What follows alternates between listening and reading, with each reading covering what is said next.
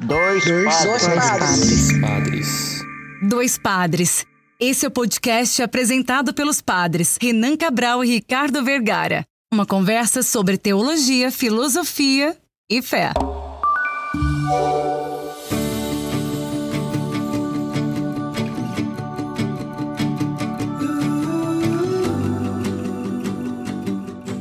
Olá, ouvintes! Está começando mais uma edição do podcast Dois Padres. Eu sou o Padre Ricardo. Eu sou o Padre Renan e hoje nós vamos conversar sobre a Constituição Pastoral Gaudium et Spes.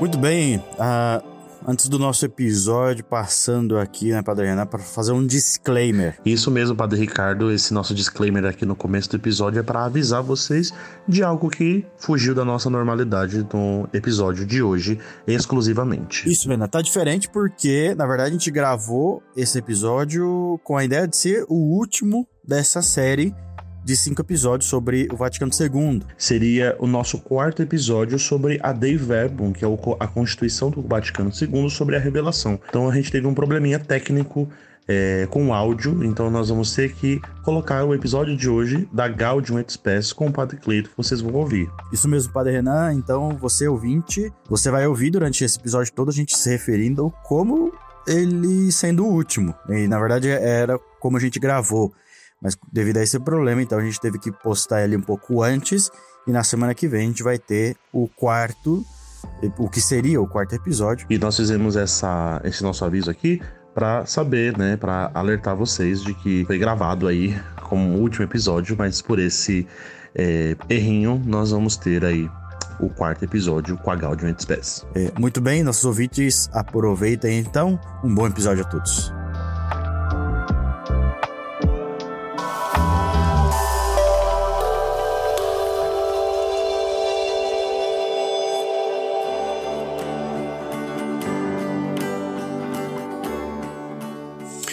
Muito bem, Padre Renan, antes da gente entrar na nossa pauta, vamos para os recadinhos da paróquia, momento dos avisos, mas são aqueles avisos que nossos ouvintes já estão cansados de saber e para os novos também, né? A gente é, tem o nosso projeto aqui do nosso programa, esse é o programa 107 já, estamos aí no terceiro ano, ou terceira temporada, e você pode nos encontrar nas redes sociais, né, que é o Instagram, arroba Dois Padres Podcast, temos no Twitter também, lá se você colocar na pesquisa é, Dois Padres Podcast, você nos encontra lá, tá tudo também no Instagram, linkadinho.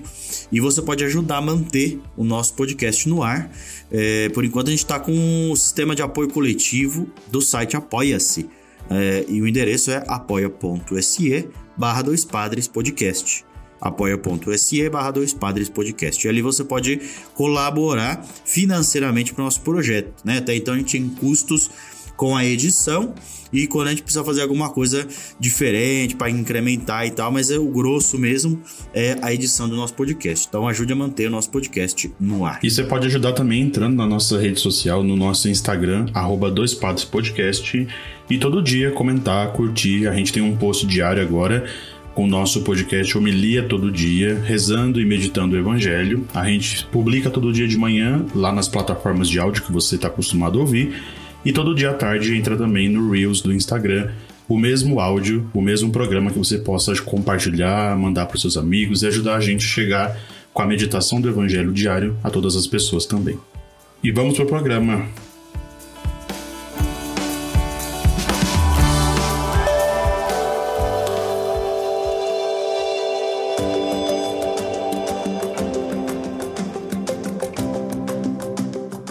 Muito bem, estamos aqui no nosso programa. Hoje, quinto programa dessa série tão bacana, tão legal que a gente está fazendo aqui é, sobre o Concílio Vaticano II. E aqui, Padre Renan, uh, quem que nós chamamos aqui para conversar com a gente? Pois é, a gente convidou alguém que já está cumprindo o terceiro episódio com a gente, terceira vez que grava aqui. A gente está acostumando dizer que quem está vindo pela terceira vez já pode pedir música no Fantástico. Então seja bem-vindo, Padre Cleito, para meditar e rezar com a gente aqui e refletir sobre a Gaudium et Spes. Olá, Padre Renan. Olá, Padre Ricardo. Saudações a todos que acompanham aqui o podcast dos Padres. É uma grande satisfação estar com vocês e certamente pedirei uma música assim no Fantástico. Obrigado a gente que o senhor aceitar sempre prontamente para gravar com a gente o nosso convite e nos ajudar sempre um tema específico, como hoje esse quinto episódio da nossa série, refletindo, revisitando o Concílio Vaticano II. Muito bem. Padre Clayton, uh, a gente está nessa série, né? Então falamos sobre os principais documentos, na verdade, as constituições do Concílio Vaticano II. Fizemos a nossa introdução também sobre o concílio, contexto histórico. E hoje, nesse quinto programa dessa série, e a Gaudium Spes. Então, iniciando, Constituição Pastoral sobre a Igreja no Mundo e sua relação é, com a família humana como um todo. Né? Então, apresentando esse tema, apresentando essa Constituição, talvez até começando pelo nome, não sei, como o senhor quiser, fala um pouco para a gente então dessa da primeira vista dessa Constituição. Bom, pessoal, falar sobre a Gaudium et Spes é um, é um desafio, um desafio bastante prazeroso. É, eu vou tentar fazer de uma maneira que seja é, um pouco mais casual a conversa, para não cansar, porque a tendência da gente é, é, às vezes, dar informações que são mais interessantes no curso, numa aula, mas eu acho que a gente poderia pegar uma perspectiva assim. É, é, surpreendente um documento que se propõe a falar de uma constituição pastoral. Geralmente a gente fala de constituição dogmática, quando você precisa delimitar uma linguagem, um conteúdo sobre a doutrina. Então, geralmente a gente pode ter com facilidade uma constituição dogmática que ajuda você a expressar com clareza um ponto da fé.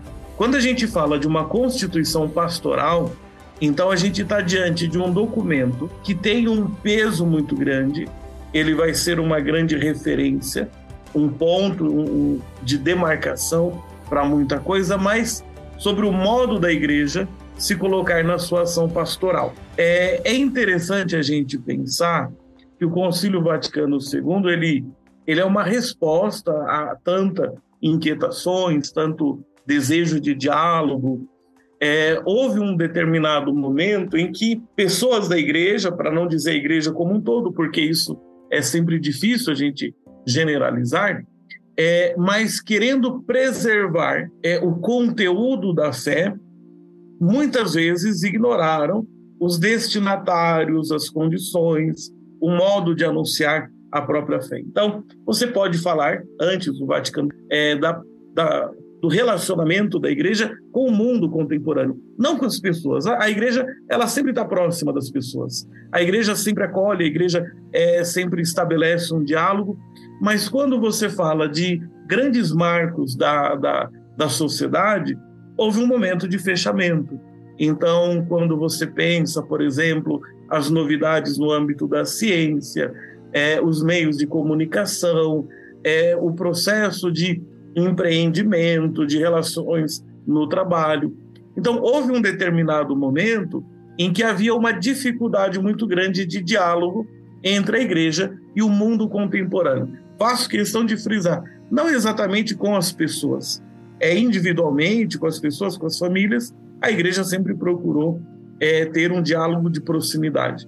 Mas quando você fala os grandes temas da modernidade, então pode ser que aí sim, acertadamente, a gente possa falar de uma distância. Distância por desconhecimento, distância por imprecisões de linguagem, é distância por ânimos, às vezes muito é, aflorados. E a gente vai ter todo um movimento é, de reencontro entre pessoas da igreja que vão levar esses movimentos para frente, mas também a sociedade que vai mostrando a sua fragilidade. Então, se a gente pudesse assim pensar é uma espécie de, de referência em relação ao Vaticano II, é, tem um, um canadense, René Laturelli, é, no dicionário dele de teologia fundamental, quando ele menciona um pouco sobre a história da Gaudium et Spes, ele diz mais ou menos assim: é como se a Gaudium et Spes estivesse já no coração de João 23, quando quer uma igreja que é uma mãe que acolhe, que vai manter o conteúdo, mas vai atualizar o modo de professar, o modo de proclamar a fé, uma igreja que, para ser é, igreja de todos, quer ser também a igreja dos pobres, dos excluídos. Então, é como se a Gaudium et Spes estivesse já no coração de João 23, na abertura do Concílio Vaticano II. Claro que ele vai morrer no começo do, do, do Vaticano II, e ela vai ser é, promulgada ali no finalzinho do concílio, é o último documento é, conciliar. E ele até se perguntava, então, esse é, René Laturelli, é, o que não teria sido do Vaticano II, por exemplo, se a Gaudium Spes tivesse sido um dos primeiros documentos a, a ser promulgado, no sentido de que ela traz um espírito de abertura muito grande. E aí, é, eu sei que não é o próprio do, do, do tema, mas não dá para a gente pensar, por exemplo, a Gaudium et Spes, que foi como linha geral aquela encíclica programática de Paulo VI chamada Ecclesiam Suam, que é aquela primeira grande carta que ele escreve no início do pontificado, mas que fala da igreja como aquela que se coloca a serviço da humanidade, promovendo o diálogo.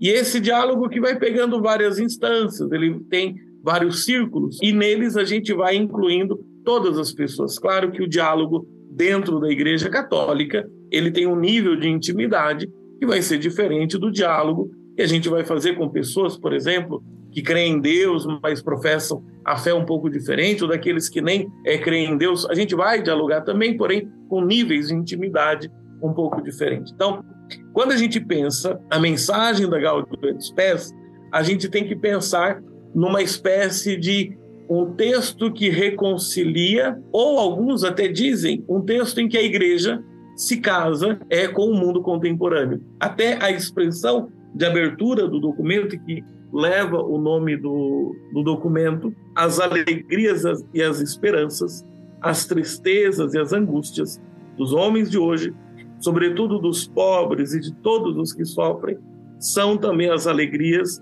e as esperanças, as tristezas e as angústias dos discípulos de Cristo. É uma forma esponsal essa expressão Gaudium et Spes, uma fórmula de é, de declaração de amor, um comentarista que eu estava lendo, ele falava da Gaudium et Spes também como aquela continuação. Deus tanto amou o mundo que deu o seu Filho único. E aí o autor, ele parafraseava e dizia, o concílio tanto amou o mundo que nos deu a Gaudium et Spes. Então é um texto que traz, assim, um caminho de dizer, olha, é sociedade, povo contemporâneo, povo moderno, é, se vocês seguirem com bastante liberdade, respeitando a consciência de vocês, a busca do desenvolvimento, a busca de, de tudo isso que é progresso, quando bem orientado pela verdade, vocês estão no caminho certo. Né? É uma, é, em linhas gerais, a Gaudium et Spes, ela traz a consciência do limite do que, que é a sociedade sem Deus. Então a gente tinha ali é, a, a ressonância da Segunda Guerra Mundial, mas com um otimismo muito grande. O homem não quer a guerra, o homem não quer a destruição, os povos estão procurando reconciliação, unidade, estão procurando paz. Só para dizer que é um, um, Quer dizer, você já disse, mas assim, em outras palavras, né?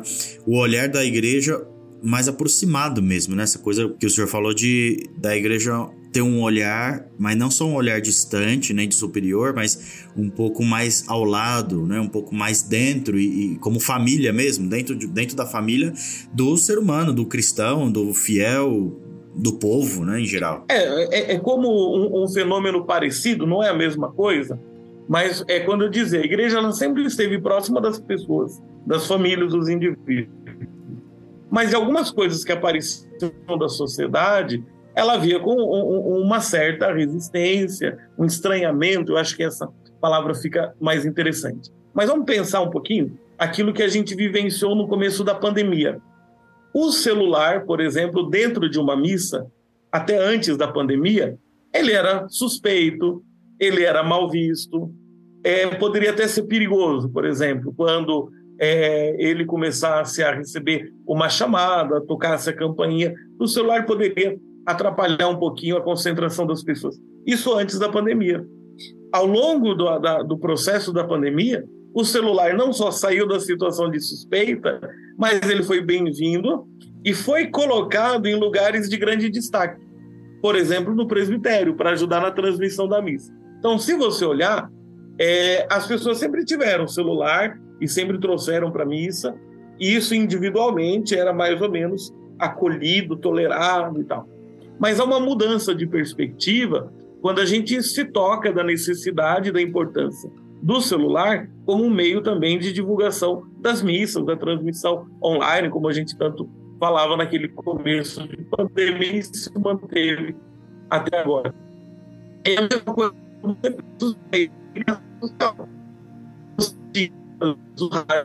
é, aos se desenvolvendo a televisão, por exemplo, é, mas no geral servia para quê? Servia para transmitir notícia. Vou usar uma expressão que não é tão correta, mas é assunto sério. Uma novela outra por rádio, um programa de música outro. É quando exagerava poderia parecer alguma coisa perigosa, um tipo de divertimento que seria meio de risco, né, para as pessoas, poderia desviar as pessoas do caminho. À medida, por exemplo, que os meios de comunicação de massa é, eles vão se desenvolver, vão gerando também uma certa preocupação. Porém, a perspectiva do Concílio Vaticano II não vai ser de condenar essas coisas, mas de realçar o valor, é, identificar as oportunidades, reconhecer a necessidade da formação do povo. E aí, é claro que é um documento que não, não, não apareceu aqui, vocês falavam dos maiores documentos, mas tem o Intermirífica, que é um documento sobre é, a, os meios de comunicação. Então, a, a Gaudium et Spes, ainda que seja o último documento promulgado, né, votado e promulgado do Vaticano II, mas a intuição dela, o pensamento dela, ele permeia todas as outras formas. A Gaudium et Spes, como o senhor disse, traz esses temas que são ligados muito à, à vida e esse contato com a família humana e eu acredito muito que a, a vida de São João XXIII e de São Paulo VI foram esses dois grandes convites no, no século passado e ainda recorrentes a nós, quando a gente olha para o pontificado do Papa Francisco também, de diálogo, de abertura, de a gente poder é, ser no mundo essa igreja que, que está preparada para conversar e para dialogar também com as ciências, também com a, com, a, com a mudança de época, com a mudança de tempo. E eu penso nisso bastante por causa da, da, formação do senhor, né? E a gente pensa nos temas fundamentais que estão presentes na Gaudium et Spes, né? Seja a, a teologia moral, como a bioética, sendo ela uma, uma constituição pastoral, é, como foram as implicações lá para a aprovação desse documento, para as discussões e ainda, né, hoje, as recorrências disso para os nossos dias? É, Bom, aqui a gente entra em várias coisas, podem dar um pouquinho mais de trabalho, para vocês pensarem, né? A, o, o, esquema da, da, da, da Gaudium Spes, ele está colocado é, desde a primeira sessão do concílio e vai sofrendo todas aquelas histórias, né? É, de rejeição do esquema original e depois remonta, troca os assuntos. Então a gente, eu acho que cansaria um pouquinho a gente ficar mencionando isso tudo, né? É, então, imaginem que realmente você traz uma perspectiva assim, olha, eu sei que lá fora tem lá o, o, doni, o dono da barraquinha de pipoca, mas hoje eu quero chamá-lo para sentar com a gente na sala.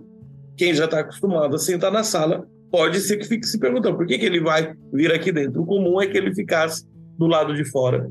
Então, é, é, é normal que tenha essa, esse tipo de reações, e dependendo é, do comentário, do comentador que a gente é, acompanha, você tem aí é, realces interessantes sobre essas coisas, né?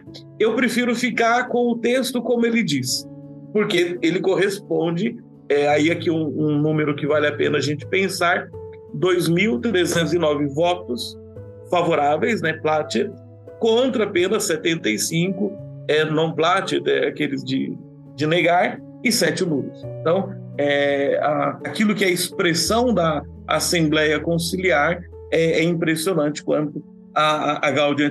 Então, é, além das discussões, além daqueles que deram o não, non placet, né, que eram contrários ao texto, há ali um número muito expressivo daquilo que deve ser a caminhada é, da igreja. Então, tem aqui algumas coisas importantes que eu acho que aparecem, elas se misturam com os assuntos que eu trabalho. Então, por exemplo, se tiver alguém aí que é de uma outra área acompanhando é, esse podcast, esse encontro nosso, talvez você vai fazer outros destaques. Eu faço aqueles que estão ali muito próximo é, da ordem do dia, né, daquilo que é o meu trabalho. É a importância do conceito da pessoa é não pensada apenas como indivíduo, mas na sua relação. É, outros papas, por exemplo, eles vão dando é, conteúdos mais específicos a essas expressões que aparecem na Gaudium et Spes. Mas, por exemplo, né, quando a gente tem aquela afirmação que o mistério do homem só se torna realmente conhecível, claro, à luz do mistério de Cristo. E, e que o meu ser pessoa, aquilo que eu sou como pessoa, é, nunca vai poder ser construído na negação de uma caminhada de fé. Coisa que, em algum momento, e aí tem uma implicância para pastoral, que aí eu chamo a atenção, a gente trabalha com as questões de catequese, o padre é, Renan acompanha a catequese aqui na Diocese. Cuidado quando a gente coloca uma espécie de encruzilhada na vida das pessoas. Olha, ou você vai progredir como profissional, ou você cresce como filho de Deus. Esse tipo de encruzilhada, pós Vaticano II, pós é, Gaudium et Spes, não tem sentido, a menos, é claro, que a pessoa queira um caminho de pecado. Mas o que, a Gaudium et Spes mostra? Que a sua dedicação às realidades comuns da sua vida ou seu ambiente de trabalho, de estudo, é o espaço no qual você também experimenta o reino de Deus, você cresce na sua vocação sobrenatural. Então, é amando a realidade concreta que você tem dentro do contexto no qual você vive, você eleva também o seu espírito, a sua vida às dimensões do projeto de Deus. Isso é um primeiro ponto que eu acho que é super importante a gente pensar. Aproveitando isso que você falou, a gente pode dizer, e a gente comentou isso aqui uma vez, já num programa passado, bem atrás, esse podcast, as redes sociais, o YouTube, Instagram, também são, são terrenos de evangelização, né? Quer dizer, assim como uma profissão, hoje em dia a gente tem essas novas e na época a gente até chamou terras de missão, por que não? Porque são lugares e aproveitando do que existe, a gente fala de Deus, conversa sobre isso, traz temas relevantes e tal. acho que é por aí, não? Eu, eu, eu, ia comentar uma outra coisa. Deixa eu só cortar o Padre Ricardo e o Padre Clay, só para comentar. Aquilo que o senhor falou é tão provocador de que a Gaudium et Spes colabora para que a gente possa se entender por inteiro e não, não fragmentado, né? A gente não é um profissional e depois a gente é cristão, a gente é um profissional e cristão ao mesmo tempo, e essas coisas precisam estar bem conciliadinhas aí dentro da gente, porque senão a gente se perde. Isso que o senhor falava, experimentar a nossa vida integrada, participando da, da encarnação e da revelação de Deus em Jesus Cristo, é, é, tão bonito e ao mesmo tempo tão provocador, porque a gente se vê muitas vezes, e talvez era o grande contexto da época, né, da, da do mundo tão fragmentado e ainda tão presente no tempo de hoje, mas o convite da, da Gaudium et Spes é: nós somos um ser inteiro, constituídos, e é assim que Deus nos fez, então nós precisamos o tempo inteiro estar integrado com essa figura que nós somos, esse ser humano, que trabalha, que atua e que é um, é um, é um cristão, tá na pastoral, tá na igreja, tá na casa, tá na família e assim por diante. Então, ao mesmo tempo, não tem como a gente separar, então eu dou testemunho na igreja, mas no mundo eu não preciso dar testemunho, né? Eu acredito que o, o caminho do, do, do, documento vai por aí também, né? É, perfeito. No começo de fevereiro é, ia acontecer o Catequistas Brasil, naquele primeiro final de semana de fevereiro, e eu lá eu fiz uma palestra sobre relacionava o poço de Jacó e a Samaritana. E o padre Ricardo mencionando a importância das redes sociais.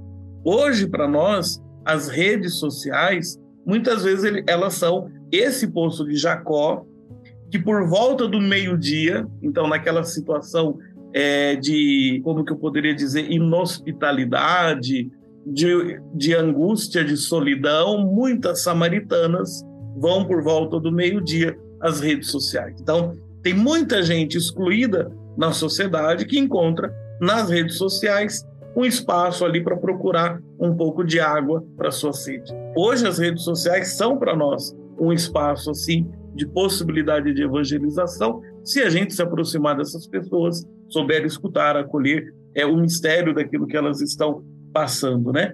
E, e aí eu, eu mencionava isso como decorrência, todas as nossas relações elas também recebem um caráter de elevação. Então, convivendo com o outro, eu não vou ver o outro como é uma ameaça à minha existência cristã, mas de fato alguma coisa que possa ser um desafio, mas é a, a expressão concreta de manifestar também a minha perseverança, a minha vida de fé. E isso entra na própria relação conjugal. É o amor conjugal, ele é apresentado na Gaudium Spes não como uma espécie de concessão para que o homem não esteja pecando. É, não, a, a, a relação conjugal ela é caminho de santificação. Ela não é espécie de um remédio apaziguador para a concupiscência, mas é a possibilidade de que o homem, se entregando à mulher e a mulher se entregando ao homem, tenha um caminho de santificação. Então, é, essa visão sobre a, a, a relação conjugal entre o marido e a mulher tem uma implicância muito diferente para as coisas, porque é, é uma visão de que quando o homem e a mulher se unem na relação conjugal, dentro do matrimônio sacramentado e, e tudo mais, nada disso é um problema para a santificação do casal. Claro, sempre supondo que a relação conjugal seja um ato de doação, de, de amor, de expressão de unidade do casal, não sendo levado pela lascívia ou coisa desse tipo. Mas é uma, um, um entendimento que 60 anos atrás era uma grande novidade e aliviava das pessoas um fardo pesado nas costas dela. Então, é, é, é, aquilo que eu digo, né? Toda vez que você relê a Gaudium dos Pés, você vai reencontrar tanta coisa que para nós hoje pode não parecer mais novidade, mas o impacto e a nova abertura para a evangelização para os caminhos da igreja foi muito grande. E aí eu menciono outras coisas que são muito interessantes a gente pensar, né? Aquilo que tem a ver com o trabalho da teologia moral é, e, e o assunto da consciência né, que aparece na, na, na Gaudium et Spes, é uma das coisas assim mais encantadoras. Eu acho que se um dia eu ganhasse na Mega Sena, eu ia pegar o parágrafo sobre a consciência na Gaudium et Spes e imprimir e entregar para todo mundo, porque é, a igreja ela tem um papel de ajudar a, a você a discernir, a entender, a compreender, a perceber a profundidade de uma decisão que você vai tomar. Mas a igreja não se coloca como aquela que te substitui na tua responsabilidade daquilo que você vai fazer. Então a igreja diz: olha, lá diante de Deus, você está sozinho. É como se a igreja, a, a palavra do Papa, é, é, tudo, tudo aquilo que a gente tem, ó, te acompanha até o santuário. Ali dentro você vai estar com o Senhor. Então, é essa imagem da, da, da consciência e da igreja em relação à consciência. A igreja é uma servidora da consciência ela ajuda a nossa consciência a verificar, por exemplo, será que aquilo em que eu acredito, aquilo que eu consigo enxergar, aquilo que eu vejo, que eu penso, não está assim muito atrelado ao meu vício, ao pecado, à minha visão deturpada por causa do meu egoísmo? Pode ser que seja, é, mas ao mesmo tempo mostra que ninguém se coloca no direito, ninguém tem o direito de tomar decisão por outra pessoa, né? E aí eu brinco, né? Vocês é, devem lembrar disso. Toda vez que alguém disser para gente o que, que eu devo fazer, é, essa pergunta é uma pergunta simbólica. Eu nunca vou dizer o que você vai fazer. Eu posso indicar aquilo que é próprio da vida cristã, posso mostrar aquelas exigências do evangelho, mas todo o nosso trabalho de auxílio à consciência é sempre ajudar essa pessoa a estar numa forma adulta, não imatura, não infantil, com liberdade diante do Senhor que a chama a fazer o bem e a evitar o mal. É essa a escuta da, da, da, daquilo que Deus fala ao íntimo da pessoa, que é o, uma grande contribuição é, do, do, Vaticano II, da Gaudium et Spes, em relação à consciência. Então, qual que é o número mesmo dessa, desse parágrafo que fala da consciência, padre? É Gaudium et Spes 16. Então, quer dizer, a Gaudium Express, um documento conciliar de um concílio válido, né? Isso a gente falou no primeiro programa da série. Com certeza é um concílio válido, porque a Mircelli comentou que a gente tem gente que, né, diz que ele não, não valeu porque não encerrou o outro, aquela história toda, enfim. Um concílio válido que trouxe muitas movimentações na igreja em todos os sentidos, vai dizer ou vai apontar, vai educar, né, o próprio cristão nessa dinâmica da consciência, né? A gente não pode dizer o outro o que fazer, e eu não falo a gente como padre, mas a gente como cristão, né? E muito menos querer impor na consciência do outro, né? É isso que o senhor falou, no fim das contas, vai estar a pessoa e Deus. tanto a pessoa que faz um ato quanto aquela que aponta o dedo e, e, e quer a força entre aspas, corrigir o outro, né? Eu acho que a gente tem um pouco essa deturpação também de educar, ensinar e de quase proselitismo, né? De você impor alguma coisa no outro. É, e que é sempre um processo de idolatria. Quando eu quero que você faça o que eu penso, eu quero que você seja minha imagem e semelhança. Eu me coloco como teu Deus. É atrás de todo todo esse ímpeto de algumas pessoas tem aí alguma forma de auto-idolatria é, é, é muito perigoso, é muito perigoso é, para as relações, é muito perigoso para a evangelização, isso tudo. É, eu acrescentaria uma outra coisa, e isso continua ligado à teologia moral, e especialmente à moral social, é, que é essa visão bastante positiva das é, realidades terrestres. Então, a maneira de organizar a economia, a sociedade. É, o Vaticano II, a, a Gaudium et Spes fala da justa autonomia das realidades terrenas. É você compreender que as coisas elas têm uma lógica de funcionamento. Claro que essa lógica de funcionamento ela não pode ser contrária à dignidade da pessoa ou ao desígnio de Deus. Mas vamos pensar quando você olha algumas questões do mercado, do funcionamento das empresas, é, de toda essa lógica de, de, de mercado, do funcionamento de um sistema econômico ele tem alguma coisa que por si só ele vai ter o seu funcionamento. E isso a gente tem que respeitar. É, agora, por outro lado, a gente não pode deixar que o modo como isso funciona se coloque contra a dignidade da pessoa, se coloque contra é, aquilo que é o desígnio de Deus sobre o mundo. Por exemplo, né, uma empresa, ela vai, ela tem direito de procurar lucro, ela tem direito de procurar é, ganho com aquilo que ela faz. Então, é, é, é justo que ela procure. Quando a gente acompanha os empreendedores, sempre falo que o lucro de uma empresa é também a saúde de uma empresa. Agora, isso não significa que vai ser um lucro alcançado com a injustiça sobre os seus colaboradores ou com alguma injustiça com aqueles que compram ou acertam o seu serviço, né? Então, é, é, é para a empresa ela não só se manter na sobrevivência, mas se manter também no projeto com o futuro de crescimento, de maior estabilidade no mercado, ela precisa ter uma forma de lucro. E isso é justo, isso é correto, desde que não se coloque contra aquilo que é próprio da dignidade da pessoa e também o bom funcionamento da sociedade. E, e, fazendo, colocando aqui como ousadia também, e saindo um pouco desse tema do Conselho Vaticano II, mas hoje já um cuidado com a natureza, né? Então, o que o Papa Francisco tem retomado muitas coisas também nesse sentido, o, o cuidado com o bem comum, nossa casa comum, né? Melhor dizendo.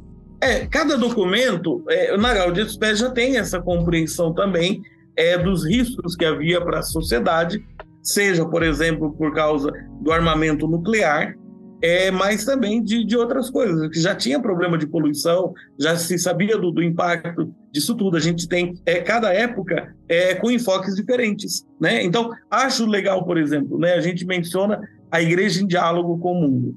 É, você pensar, é, João 23 já tinha essa intuição, depois ela reaparece é, na Igreja Sua, entra de cheio na Gaudium Spes, mas vai depois acompanhar, por exemplo, vários textos de São João Paulo II, Bento XVI e, e, e Francisco. Então, há, há, alguns assuntos que eles aparecem em maior destaque ou menor destaque na, no passar dos documentos e dos pontificados, mas são constantes porque derivam é, da responsabilidade que a igreja tem de sempre proclamar o evangelho no mundo. Eu ia comentar só que essa, essa ideia do senhor da proclamação, né, retirada do, da Gaudium et Spes, da proclamação do evangelho no mundo, aquilo que você falou antes, é, eu acredito que seja uma provocação desse nosso episódio de pensar o exemplo, né? É 12 horas, a gente precisa saciar nossa sede e a gente busca em muitos lugares é, eu falei do povo que tá traba indo trabalhar, vai descansar, vai pausar o dia. E faz parte do nosso, da nossa vida diária, do mundo das pessoas que trabalham, que saem de casa,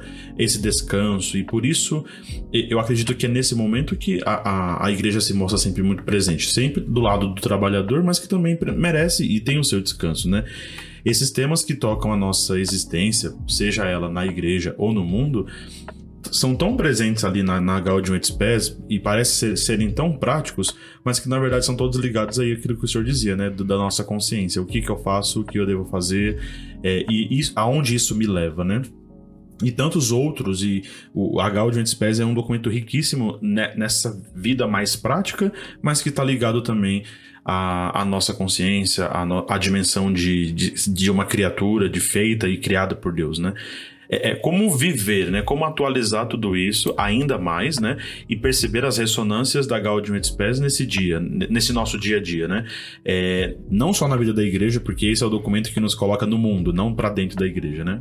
É, a atualização da Gaudium et Spes, aí eu acho legal lembrar que tem mais de 60 anos. E aí essa atualização, ela passa num primeiro momento, como isso, não ter medo é daquilo que é a vivência contemporânea, aquilo que a gente chamaria de abertura ao mundo moderno, mas essa atualização para nós brasileiros, latino-americanos, ela já se deu também em Medellín, com a opção preferencial pelos pobres. Então, enquanto o Vaticano II tinha a sua preocupação com o mundo moderno, depois essa é, atualização, ela significa também o um mundo pobre. E não pobre por condição, mas pobre por estruturas injustas. Mas a atualização da Gaudium et Spes ela também é, por exemplo, Fratelli Tutti. Então, falar de uma atualização da Gaudium et Spes é continuar abraçando aquilo que a igreja tem abraçado. Tá? Então, a, a inspiração dela, ela vai também se movimentando nos pontificados seguintes. Interessantíssimo o senhor falar da ligação dela com a Fratelli Tutti, que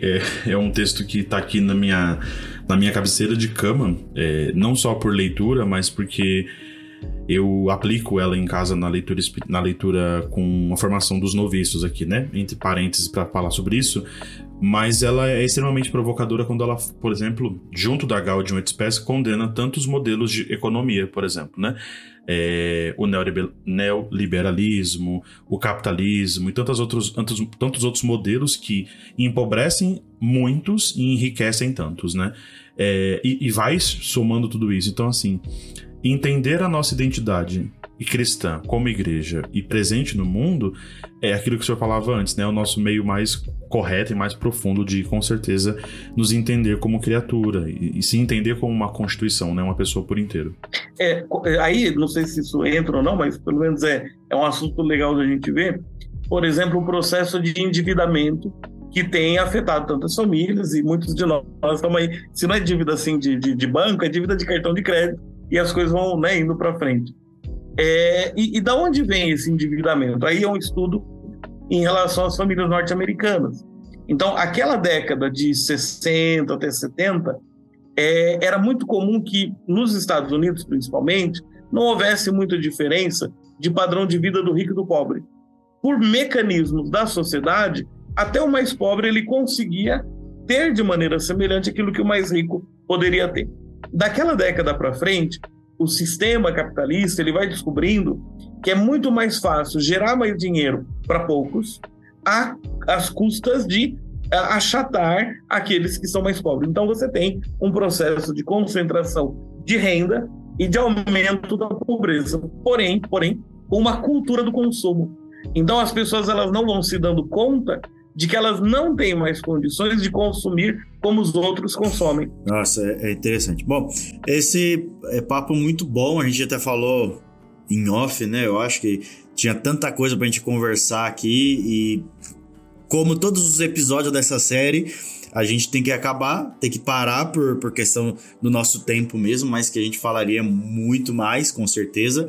E a ideia desses nossos programas foi realmente dar uma introdução, né, dar uma pincelada, não é ler o documento, nem estudar ele profundamente, mas que nossos ouvintes é, saibam um pouco do conteúdo de cada um dos textos e do concílio de modo geral e trazer um pouco para essa nossa vida prática. Então, muito obrigado, Padre Cleito, por estar aqui com a gente mais uma vez, falar com os nossos ouvintes também, nos fazer conhecer de uma maneira diferente a Gaudium et Spes. E fala aí para os nossos ouvintes que querem te ouvir mais, te ver mais, né? Deixa aí seus, suas redes, seus contatos, seus livros, né? Um homem de muitos livros também, quem quiser ler o Padre Cleito também. Nossos ouvintes vão, vão gostar muito e vão te procurar com certeza. Bom, eu novamente agradeço a oportunidade de estar com vocês. É, sempre quando a gente vai preparando uma conversa como essa, a gente aprende, revê, tropeça em muitas outras informações que sempre fazem muito bem a gente ter isso é, presente. Quem quiser me encontrar, é, pode me procurar sempre como Padre Cleiton Silva, aí vocês vão encontrar em todas as redes sociais, pelo menos as principais. É, mas faço um convite para vocês conhecerem um outro trabalho meu que tem a ver com coisas da Gaudium Express, que é o acompanhamento espiritual de empreendedores.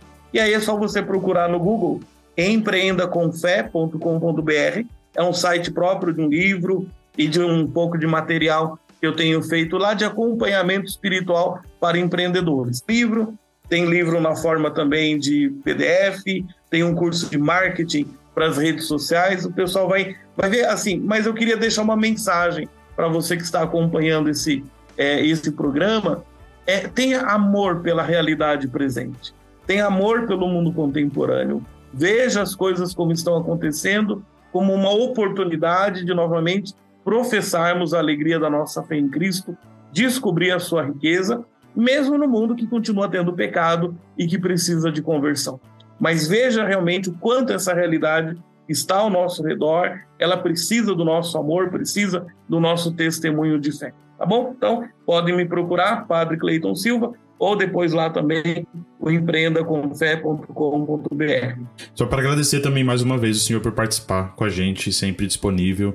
É, acho que foi uma, uma experiência muito interessante e bonita viver com os participantes e encerrar aqui com o senhor esse caminho de reflexão e de revisitar o Concílio Vaticano II comemorando os 60 anos dele de história e, claro, de ainda de ser tão atual. Muito, mais uma vez, muito obrigado. Muito bem, queridos ouvintes, terminamos aí nossa série do Concílio Vaticano II. Vai lá nas nossas redes sociais, no Instagram, arroba Dois Padres Podcast, deixa um curtir no post do episódio, curta também nossos outros episódios da série, vai escutar. Procura o Padre Cleiton lá nas redes sociais, arroba Padre Cleiton Silva ou empreendacomfé.com.br, muito fácil de achar.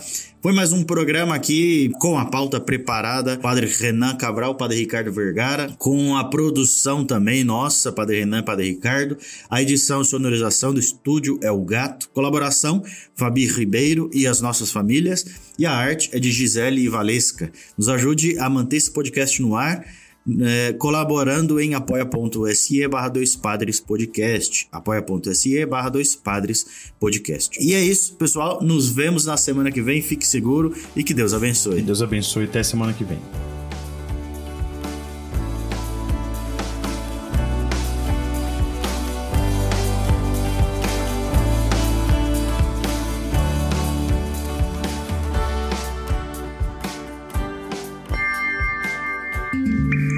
Você ouviu o podcast Dois Padres, apresentado pelos padres Renan Cabral e Ricardo Vergara. Até a próxima!